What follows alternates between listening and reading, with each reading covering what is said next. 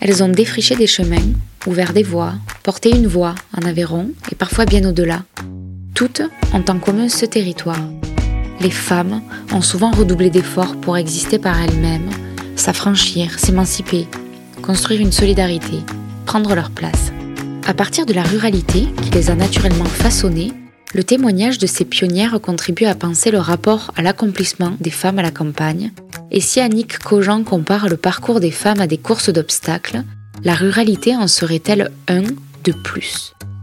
C'est la question, en creux, à laquelle répondent les pionnières que j'ai invitées au micro de Finta.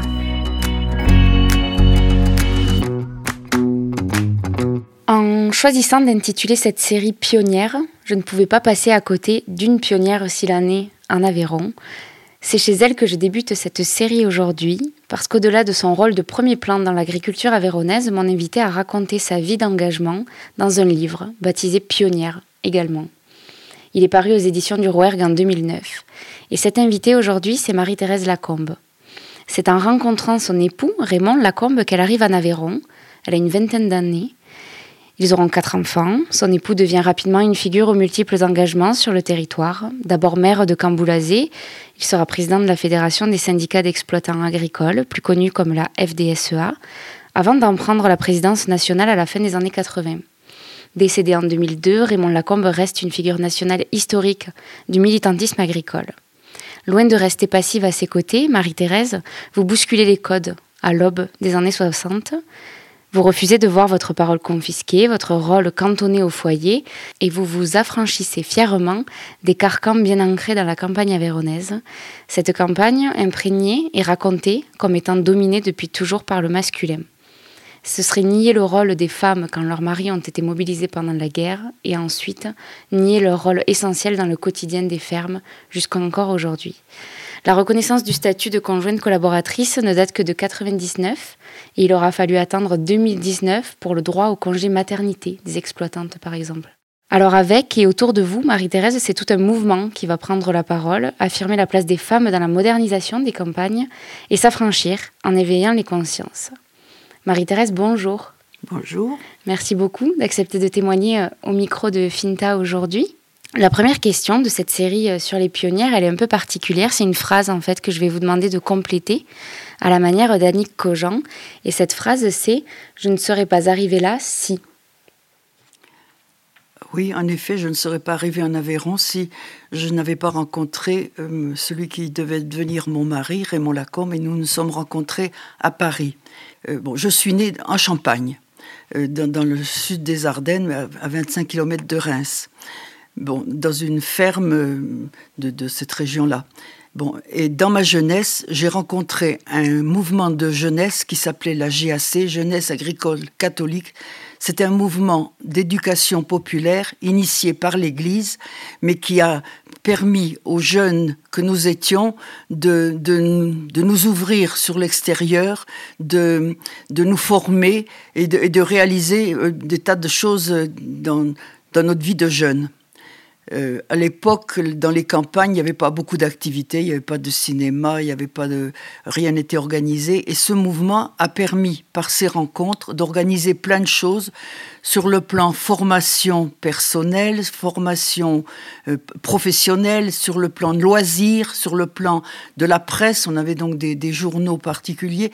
Donc, et surtout, ça nous a permis de sortir de nos villages et de nous rencontrer. Puis alors, comme c'était toute une organisation, bon, il y avait donc, euh, euh, on, se réunissait, mais après, il y avait des, chefs de file un peu. Et alors, on, bon, après, ça s'organisait au niveau d'une région. Moi, moi, ça fut pour moi la région de Reims. Puis quand on était très actif, on était repéré par l'équipe nationale. Et c'est ainsi que je suis arrivée à Paris en 1954 euh, comme militante de la. Bon, de son côté, Raymond Lacombe était arrivé à Paris depuis son Aveyron. Donc nous, nous rencontrons, nous partageons les, mêmes euh, envies de, faire évoluer le milieu rural. Et, donc, euh, c'est ce qui va nous, enfin, nous faire euh, rencontrer, nous faire... voilà. À l'époque, c'était, comment je veux dire, ça aurait pu être facile pour moi de dire, oh ben je, je vais rester sur Paris, je vais faire ma vie. Mais j'étais, depuis ma depuis ma naissance, très, très euh, accroché à l'agriculture qui qui se vit, qui se travaille. Pour vous dire, c'était dans l'ambiance de ma famille. Euh, on, nous étions sept enfants et tous les sept se sont installés en agriculture. Donc il y avait une ambiance très très agricole et donc j'étais marquée par ça. Donc je, voulais absolument travailler dans une ferme. Et donc avec euh, Raymond, on a donc décidé de de, revenir en Aveyron, sur sa ferme, euh, la ferme de, ses parents. Alors là, je dois dire, le choc a été important, parce que je venais d'une région qui avait vécu Bon, la guerre, la guerre c'est terrible, mais on reconstruit moderne. Et la région du nord-est de la France était donc euh, en avance. Et quand je suis arrivé en Aveyron, j'ai retrouvé le Moyen Âge. Euh, tant au point de vue des travaux agricoles que de, que de l'habitat et que même du mode de vie. Oui, c'est intéressant ça ce que vous dites et c'est le début de votre engagement. Finalement, c'est ce choc culturel qui fait que vous allez euh, bousculer les codes. Tout à fait, tout à fait. J'ai je, eu la, je me suis dit, il faut que les choses changent. Alors, qui dit mode de vie disait à l'époque, quelque chose que j'ai de suite trouvé insupportable, c'est que lorsqu'un jeune couple se mariait et qu'il euh, décidait de rester sur la ferme familiale, tout le monde habitait sous, le même toit. Et le, jeune couple euh, ben, habitait euh, à côté avec les beaux-parents et n'avait donc pas d'autonomie ni de vie personnelle. Et alors ça, c'est ce qui m'a sauté aux yeux tout de suite. Et c'est pour ça que, avant d'être mariés, nous avons décidé de construire une maison. Euh, c'était un événement à l'époque, c'était donc en 1957 il y avait très peu de maisons neuves en Aveyron. Et donc, on, a, enfin, avec les petits moyens que nous avions, nous avons décidé donc de construire un, habitat qui soit un habitat personnel. Qui est devenu une maison presque témoin euh, que les, femmes autour venaient visiter. Oui, à l'époque, bien sûr, bien sûr. Parce que dans cette maison, parce qu'elle a été donc euh, finie en 58, elle, elle, euh, comment je veux dire, il y avait l'eau courante, il y avait des WC et une douche. C'était, bon, pas, la chose commune à l'époque encore en Aveyron, voilà. Mais alors c'était surtout, je, voulais euh, euh, l'autonomie de notre couple, l'autonomie de notre foyer, parce que de suite je m'étais rendu compte que c'était un drame pour les jeunes filles qui justement passaient par la GACF avaient envie d'indépendance et de changer avaient envie de changer les, méthodes de vie. Si on restait dans, le cercle familial, ben, les choses ne pouvaient pas évoluer le, poids de, des anciens était énorme. Ça, c'est intéressant. C'est, on en a beaucoup parlé en préparant euh, l'entretien de cette cohabitation qui, est devenue votre euh, cheval de bataille. Parce que aujourd'hui, moi, ça me paraît. Euh, ça me paraissait pas un combat si, si important à mener finalement parce qu'on ne l'a pas connu. Vous, est-ce que le modèle que vous aviez à Reims, c'était différent? Il y avait, Oui, il y avait moins de cohabitation. Il y en avait aussi, hein, parce que c'était quand même une affaire de, cette époque-là. Mais il y, en avait moins qu'en Aveyron.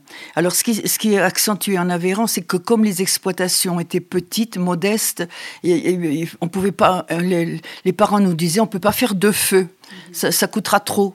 Voilà. Et donc, il a fallu se, battre contre ces, idées-là. Alors, à l'époque, euh, on a. Bon, l'action dont je vais parler n'est pas une action personnelle, hein, c'était une action d'ensemble et nous étions plusieurs euh, euh, filles issues comme ça de, la GACF et qui avaient envie de, donc de changer la façon de, vivre. Et, donc, on, s'est organisé, on a constitué des petits groupes de, réflexion et d'études. Alors ça s'appelait à l'époque les CETMA, Centre d'études techniques ménagers agricoles. Et puis après, des groupes de vulgarisation, c'est-à-dire les femmes se réunissaient dans, dans les dans les villages avec une conseillère agricole et on étudiait donc bah, les problèmes qui se posaient à ces, personnes-là. Et bon, donc l'histoire de la, décohabitation revenait souvent, donc ça a contribué à faire tout un programme d'amélioration de l'habitat on, a commencé par améliorer ce qui existait. On n'a pas construit tout de suite, hein. euh, sauf quelques originaux comme nous. Par exemple, on, incitait les, dans les, fermes à couper la maison en deux. Les parents habitant d'un côté, les, jeunes couples de l'autre. Et en même temps qu'on faisait ça, on contribuait à aménager le, lieu où on vivait, cette salle commune qui était, euh, comment dire, où on faisait tout, le, préparer les repas, prendre le repas, faire la vaisselle. Et quel regard avaient vos beaux-parents au moment où... Ah ben, moi j'ai eu le privilège, ils ont dit si, on ne si on lui laisse pas faire euh, sa maison, elle repartira. Pour moi, plus facile. Pour beaucoup d'autres, ça a été un combat un combat. Et beaucoup de femmes ont pleuré euh, le, soir en silence parce que les, les, beaux-parents n'acceptaient pas. C'était une révolution, vous savez. Jusque-là, quand un jeune couple arrivait, la jeune femme, bon, elle mettait les enfants au monde, mais c'était pas elle qui les élevait, c'était la grand-mère, parce qu'elle, elle devait aider son mari dans les travaux de la ferme et, dans les champs. Donc c'était une véritable euh, révolution que, que l'on puis, puis, évidemment, fallait avoir de quoi nourrir, euh, enfin, entretenir de, de, foyers. C'était économiquement, c'était pas. Et puis un autre gros problème qu'avaient les femmes, elles n'avaient pas d'argent personnel. les allocations familiales commençaient, mais il faut dire que des fois, euh, ça allait dans la, caisse commune et elles, s'en servaient à peine pour leurs enfants. Bon, alors, et puis ne pas avoir d'argent, c'était quand même être d'une dépendance euh, complète. Donc, euh, enfin, l'idée entre nous nous est venue, on a dit, mais elle commençait à se faire un tout petit peu d'argent au moment de, Noël, enfin pour Noël, en, grossissant la basse-cour et en allant vendre sur les foires les oies, les canards, les, poulets qu'elles avaient en, trop pour pouvoir acheter quelques cadeaux pour, pour Noël.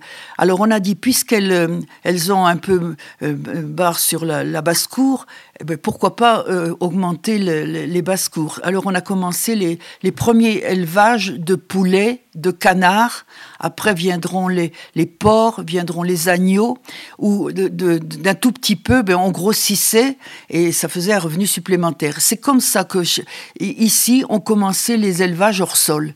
Et c'est les femmes qui ont commencé les, les, élevages hors sol. Ça, a été une, comment je veux dire, une, à la fois une ouverture parce que commencer un élevage plus important, il fallait être techniquement plus, plus, plus costaud. Il y a eu des formations qui ont été faites pour ça. Donc euh, voilà, ça, ça, a donné de l'indépendance euh, aux femmes. J'y repense aujourd'hui où ils sont tellement mis en cause ces élevages où on dit que au niveau de l'écologie c'est pas bien, mais pour nous c'était tellement la planche de salut. Bon, voilà, ça me fait un petit. Je trouve que c'était tellement bien à l'époque. Bon, alors après, l'étape d'après, ah oui, continuant l'amélioration de l'habitat, on est sorti devant la porte des maisons. Les cours de ferme, c'était quelque chose d'épouvantable. Hein. Le fumier, les poules qui, et les canards qui pataugeaient dans tout ça, et puis on rentrait dans la maison comme ça. Donc on a, on a fait tout un travail d'amélioration de, des, des, cours de, des cours de ferme. On disait fleurissement, mais c'était la première chose, c'était de mettre de l'ordre, de changer le, parcours des vaches, le parcours des, poules, de, renfermer les poules dans, un autre endroit. Ce sont des choses qui semblent petites, mais qui avaient une importance euh, grande. Donc, euh, sous l'impulsion de, ce, du travail des femmes, de la vulgarisation féminine, on a fait le grand ménage dans, les villages. C'est là qu'a commencé le, concours des, villages fleuris. Donc là, vous parlez de la place qu'ont pris les femmes dans, les fermes, mais vous dites aussi, et notamment dans le livre, que pour beaucoup, euh, c'était un non-choix que de travailler à la ferme. c'était comme ça, et celles qui voulaient travailler en dehors, euh, c'était vécu comme un acte de désertion dans les familles. Un peu. Oui, désertion, mais pas mal vu quand même parce que elles rapportaient, elles avaient un salaire. Et comme nous, on n'avait pas de salaire dans, les fermes, donc bon, ça, se discutait. Mais alors, mais c'est vrai qu'il y a eu quantité de, filles qui, pour euh, quantité qui sont parties vers Paris, d'ailleurs euh, dans, dans, les années 50, 60, énorme. Et, puis après, la, grande affaire, c'était de trouver un travail, euh, tout en restant sur l'exploitation, de trouver un travail euh, à, proximité. Et alors là, quand, euh, comment je veux dire, il y, a eu un gros problème. C'est que quand on, faisait des investissements dans, dans l'exploitation, qu'on faisait appel au crédit agricole, et on commençait à vous poser la question est-ce que votre femme travaille à l'extérieur? Et ça, alors évidemment, c'est travailler à l'extérieur. Il y avait un salaire qui rentrait, donc on était sûr d'être, d'assurer le remboursement. Et je, je, trouvais ça horrible parce que c'était démolir la, la, la, vocation d'agricultrice. Oui, parce que vous vous êtes beaucoup engagé contre l'exode rural hein, à ce moment-là. Bien sûr, oui. Oui, puis c'était, c'était déconsidéré. Hein, les, les filles, c'était comment je veux dire, à l'époque, la paysannerie, c'était quand même les, gens pas évolués, c'était ceux qui n'avaient, qui n'avaient rien vu, qui vivaient comme les, parents. Il y avait un problème de, de, civilisation là qui. Et comment vous, vous vous êtes construit en, opposition à ça? Comment, est-ce que vous vous souvenez du moment où en fait euh, vous formulez que vous êtes fière d'être paysanne et que vous allez tout faire pour défendre ce métier-là? On, ne le disait pas plus que ça à l'époque. Non, non, non, non. On a mené des petites actions entre femmes, surtout. Non, ce qui a été important, c'est qu'on a toutes ces réunions que l'on faisait dans les villages de, des femmes agricultrices, euh, comment je veux dire, faisaient évoluer la, mentalité de, tout le monde et, nous donner de la force euh, entre nous. Mais non, il n'y avait pas de gloire. Hein. Je, dois dire que je, je, saurais plus dire l'année, ça doit être dit dans le livre, où il y a eu une grande réunion à, à Barraqueville de, toutes ces femmes qui se... Et à l'époque, on disait qu'il y avait 1000 femmes en Aveyron qui, qui participaient à ces réunions euh, de, vulgarisation. Donc ça, a été énorme. Ah oui, ce que je dois dire, j'ai parlé de, de, des villages fleuris et du concours. Une, autre affaire qui a pris naissance dans, dans, avec ces groupes de vulgarisation, c'est le tourisme et l'accueil des, estivants. Alors là, ça c'est l'affaire du Sud Aveyron. Bon, parce qu'il y avait donc des, militantes, enfin qui, agissaient de la même façon dans, dans le Sud Aveyron. Et, donc, euh, bon, il se trouve qu'une conseillère vient pour les, aider, d'un côté de Saint-Cernin, et elle, était originaire du nord de, de la France. Et alors, voyant ce très beau pays, elle dit quand même, hein, qu'est-ce que ce serait bien que, que des, des gens de la ville puissent venir en vacances. Puis il y a plein de maisons qui sont inhabitées, il suffit de les retaper un petit peu. Alors c'est comme ça que ça a démarré.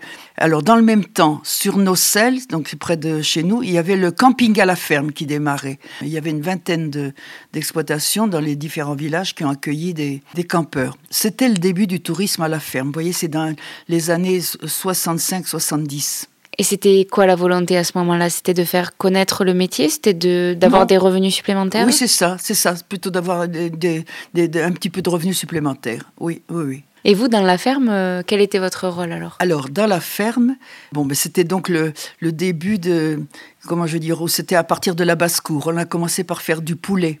Bon, et donc on a fait plusieurs lots de, de, poulets, enfin 200, 300 poulets, enfin voilà. Mais ça n'a pas duré longtemps. Très vite, on s'est orienté vers les cochons. Et bon, ça commençait à, euh, à, se développer au Seine-Aveyron. Donc, on a fait de, l'élevage de porc semi-plein. Et c'était moi qui me suis occupé. Bon, j'avais 80 cochons à l'engrais en permanence. Et c'est moi qui me suis occupé de ça le temps qu'on les a eus. Alors, en même temps, euh, il y a eu une, grosse évolution dans notre exploitation parce que, comme toutes les exploitations du Ségala, on avait du veau sous la mer. Et moi, comme je venais d'une exploitation dans ma région natale où j'avais très les vaches, j'étais hantée, je me disais, mais c'est pas du travail, ça, de laisser euh, téter les veaux, on sait pas ce que ces vaches valent, il faut traire. Et en même temps, il y avait ça se développait, enfin, ça commençait en Aveyron aussi le développement de, de, la vache laitière. C'était le début de la CALA, la coopérative euh, euh, laitière. Donc, au, bout de, ben, au bout de quelques mois, je me suis mis à traire à la main les, les, les, vaches. Donc on a appelé un laitier qui est venu chercher notre lait. On, avait 40 litres de lait ou 50 litres de lait par jour, enfin, mais, mais qu'on à la main alors voilà, donc ça se met en route et de suite on achète deux de, vaches de, race, noire et blanche. Bon, parce qu'avant c'était, il n'y avait pas de race particulière, c'était un peu n'importe quoi. Et on a commencé comme ça. La chose un peu rigolote, c'est que c'était donc moi qui trayais. Puis alors il se trouve, bon, je, donc je mets quand même ma fille au monde et je veux l'année d'après, conduire, aller voir mes parents avec ma fille. On se dit, ah, mais qui va traire? La voilà qui part 15 jours, qui va traire? Dans l'instant, on a commandé une machine à traire, et donc on a eu la machine à traire huit jours après, et donc c'est comme ça que le, progrès est arrivé chez nous. Voilà.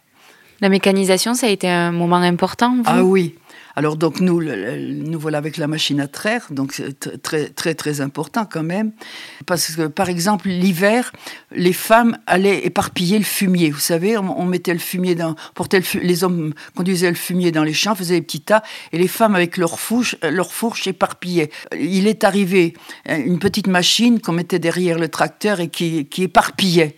C'était quelle libération pour les femmes. Hein. Après, euh, tous les travaux autour de l'herbe et du foin.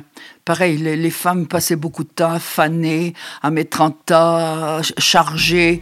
Et le jour où les presses, les petites presses euh, sont arrivées, pareil, c'était une libération pour les femmes ces lignes qui bougent et que vous contribuez à faire bouger, euh, elles constituent ce que vous appelez une révolution silencieuse euh, des femmes dans les campagnes. C'est ce qui a amené à votre volonté d'écrire ce livre euh, pionnière dans lequel une centaine de femmes témoignent. Pourquoi ce livre? Il se trouve qu'à l'époque, bon, des personnes commençaient à s'intéresser un petit peu à l'évolution de la campagne. Et c'était toujours écrit par des professeurs, des, des, intellectuels, des gens qui avaient quitté le milieu mais qui, qui, venaient aux vacances et qui regardaient ça de haut. Et alors ça m'énervait beaucoup et je, je, voulais que ce soit euh, que l'histoire soit racontée par celles qui l'avaient vécue. Et c'est pour ça que j'ai fait donc une enquête auprès de 100 femmes en Aveyron. Et c'est elles qui parlent et c'est elles qui disent ce qu'elles ont vécu et, et comment elles ont, enfin, ce qu'elles ont ressenti. Je voulais que ce soit un témoignage et non pas une histoire racontée. Comment vous vous y êtes euh, prise pour, euh, pour oh, rencontrer Ça m'a pris un an. Mhm. Un an, sans, sans, me bousculer. Je, je, me suis fait un petit plan, puis après je suis allée voir l'une, l'autre, et, puis voilà. Je... Alors à l'époque, il n'y avait encore pas, euh, comment je veux dire, si, on commençait à voir Internet, quand, oui c'est ça, mais moi je ne savais pas, j'ai pris quelqu'un qui m'a tapé tout ce que j'écrivais à, à, la main. Mais vous aviez déjà l'habitude d'écrire, puisque vous faisiez ah les chroniques oui, alors j'avais commencé à apprendre à, écrire euh, quand, j'étais à la GSCF. Parce qu'à la GSCF, on avait des journaux. pour les filles, on avait un journal qui s'appelait Promesse, qui à l'époque euh, était à 120 000 exemplaires, c'était pas, mal, et donc et qui était fait par, par nous, les, les, filles. Donc j'avais commencé à, écrire à ce moment-là. Et puis alors, arrivé en Aveyron, il y avait un journal qui s'appelait Le Rouerga et qui était donc, euh, enfin, le rédacteur en chef, c'était certain Abbé Bion, qui m'a dit tiens, ça, serait intéressant si vous voulez pas tenir la, chronique féminine. Ce que j'ai dit, j'ai dit oui, et j'ai tenu ça pendant dix ans. Et en particulier, je, m'en suis servi pour parler de la cohabitation. Pendant tout un hiver, on a fait des articles sur le, problème de la cohabitation. Et alors, après, je, bon, on parlait de l'éducation des enfants, puis on parlait de leurs problèmes de femmes, et c'était très, très suivi. Alors, je, vais vous conter une, anecdote. Je faisais donc des, des articles qui, suite à des réflexions de, mes amis ou des femmes que j'avais rencontrées. Et alors, certaines me disaient, parce que la cohabitation, la décohabitation, ça s'est pas fait en huit jours, hein, ça a été sur euh, dix ans. Donc, il y a beaucoup de femmes qui cohabitaient.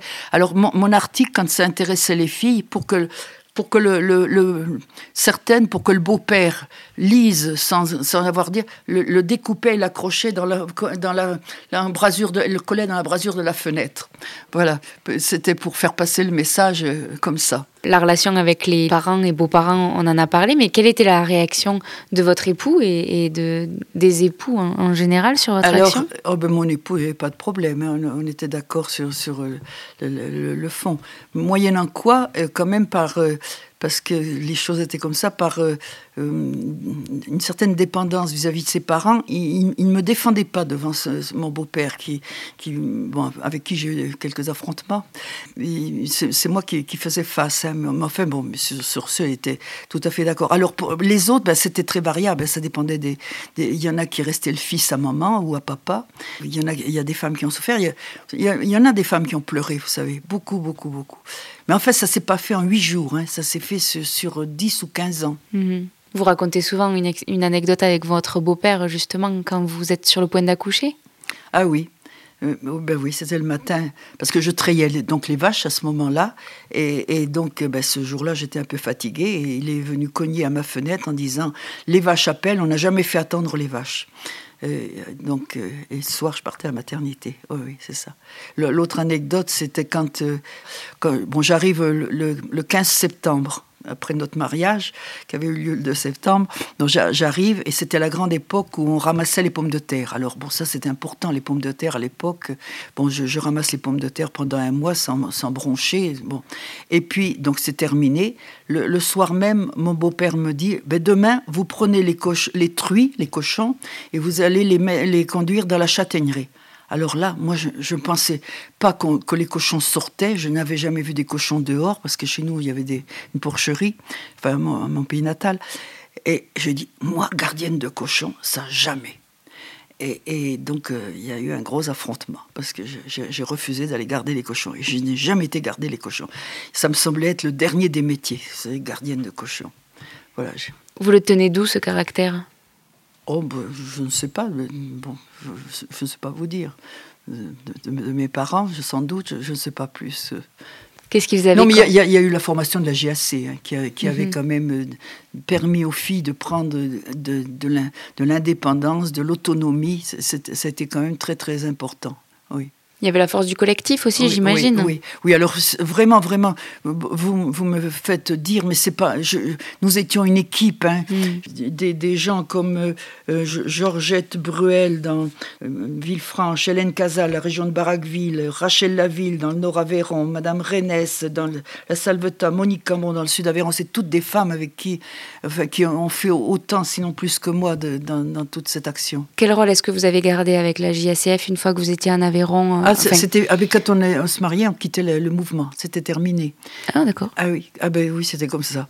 Alors il y, avait, ça continuait après avec les foyers. Il y avait un mouvement de, de, foyers qui continuait. Donc euh, euh, ça s'appelait le mouvement familial rural.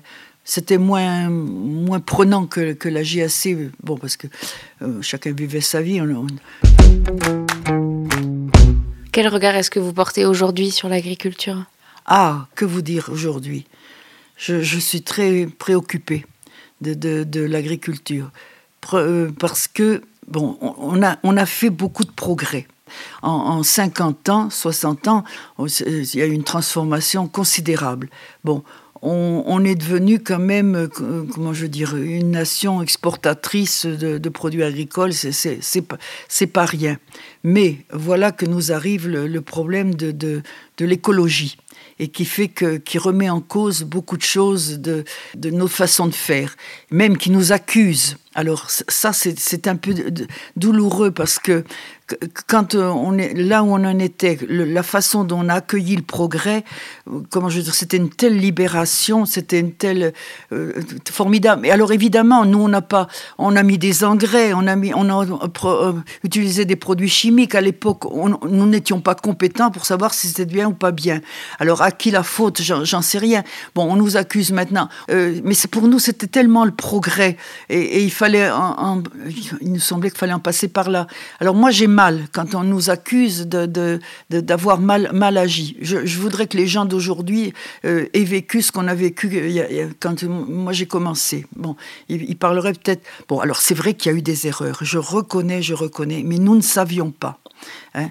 Euh, et je voudrais tellement que la recherche en ce moment soit plus, plus vaillante, plus, plus fasse, aille plus vite pour remettre les choses au point.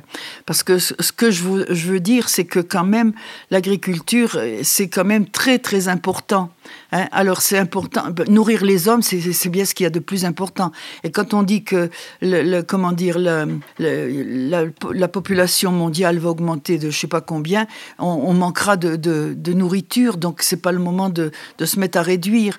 Alors on est, n'est pas très heureux en ce moment, mais alors il faut dire qu'on est en recherche d'une agriculture qui soit euh, propre, mais, pas une agriculture rétrograde. On ne sauvera pas l'agriculture en remettant des, des, des chevaux et, des ânes. C'est ridicule. Et, et, en cultivant seulement le bout de son jardin.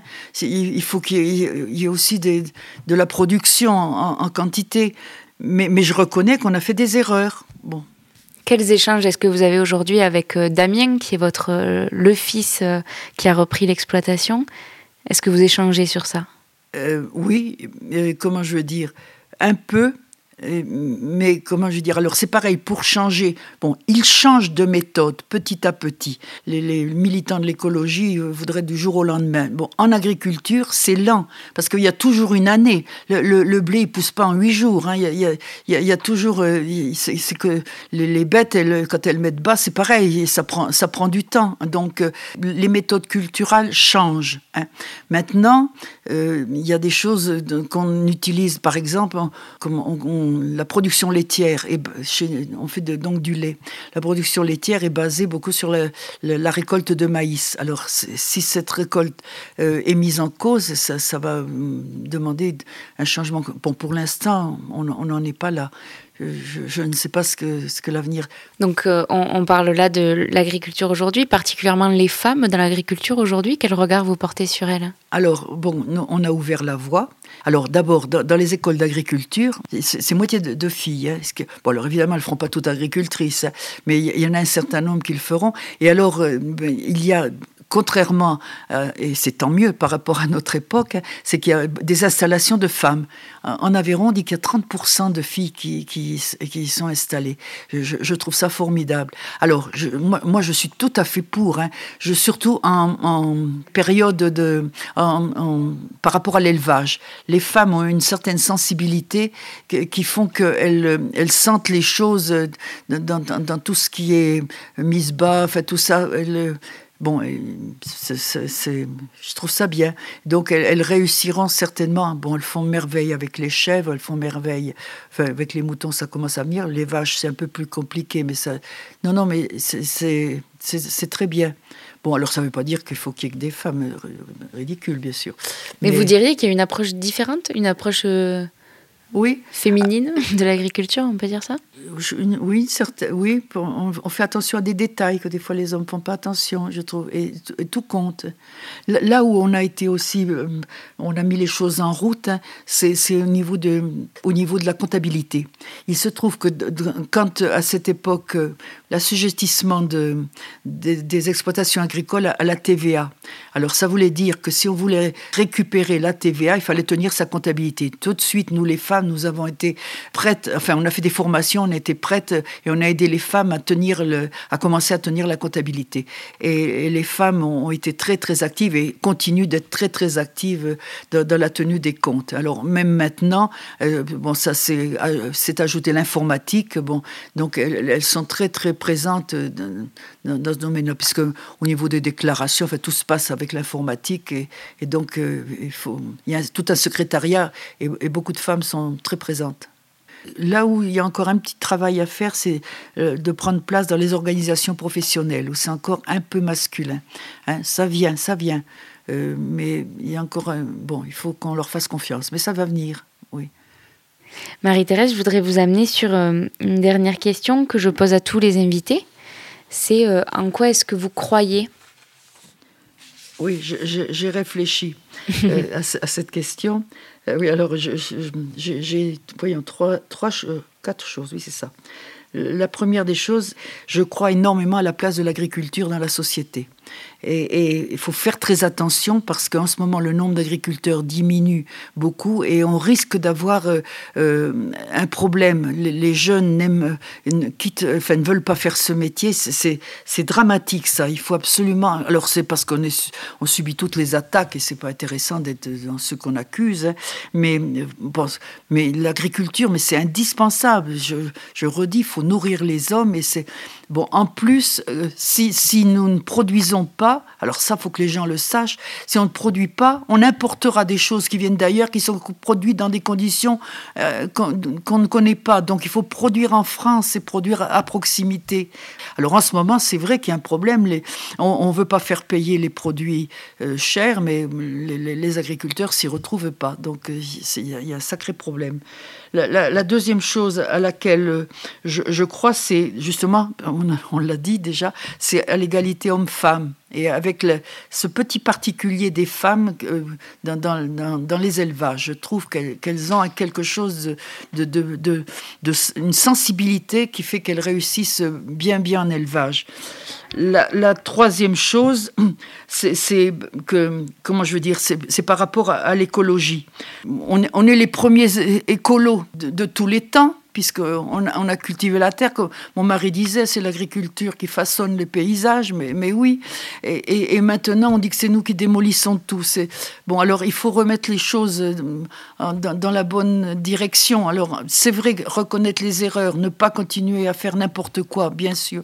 Voilà. Et la, quatrième chose que, que, que je voudrais dire, c'est que bon, le, paysan, justement, par son, son, ou la paysanne, par son contact à la nature, par son contact avec, euh, avec la création, il fait pas que produire, une espèce de spiritualité qui, qui naît de par sa vie dans, dans, la nature. Hein. Et ça, c'est très important. On n'est pas là que pour gagner des sous, on est aussi là pour euh, vivre les uns avec les autres. Alors, chose très importante, on vit pas tout seul. On n'en a pas parlé, mais on a, on a été beaucoup quand même pour tout ce qui était travail à plusieurs, en commun, soit sur les exploitations, soit avec les, les, groupements, coopératives, très important. On, ne réussit pas, on, ne peut pas vivre tout seul maintenant. Le, gars qui fait vente à la ferme direct, oui, mais ça, c'est limite. Hein, il, faut aussi des, choses où on est à plusieurs et on va plus loin. Voilà, très important. Et alors, je, dis, ça, ça rentre dans, dans, ma spiritualité, ça, le travail euh, partagé. Voilà. Merci beaucoup, Marie-Thérèse. C'est la fin de cette nouvelle conversation dans le cadre de la série de Finta dédiée aux pionnières en Aveyron. Merci d'avoir écouté cet épisode jusqu'au bout. Vous pourrez retrouver tous les épisodes des pionnières et tous les précédents épisodes de Finta sur le tout nouveau tout beau site www.fintapodcast.fr ou sur toutes les plateformes d'écoute classiques. Finta est aussi sur Facebook, Instagram et LinkedIn. Merci de votre fidélité. N'hésitez pas à faire tourner Finta autour de vous et à très bientôt. D'ici là, restez curieux.